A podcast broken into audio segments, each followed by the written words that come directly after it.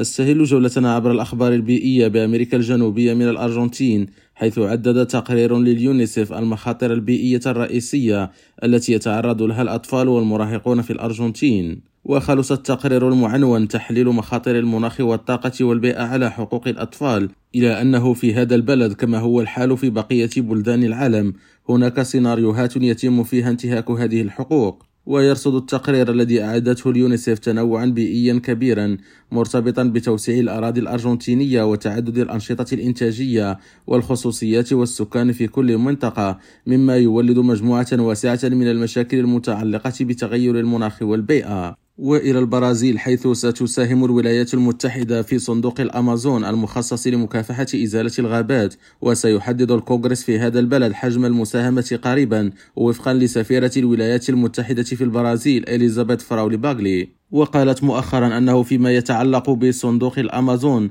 الذي يسعدنا جدا أن نكون جزءا منه سيتخذ الكونغرس الأمريكي القرارات ويحدد المبالغ المحددة المسموح بها للمساهمة. وتعتبر النرويج وألمانيا الدولتان اللتان مولتا صندوق الأمازون لكنهما جمدتا مساهمتهما مع تقدم إزالة الغابات في ظل حكومة الرئيس البرازيلي السابق جاير بولسونارو قبل أن تعلنا عن استئناف مساهمتهما مع وصول الحكومة اليسارية الجديدة إلى السلطة. خالد التوبة ريم راديو برازيليا.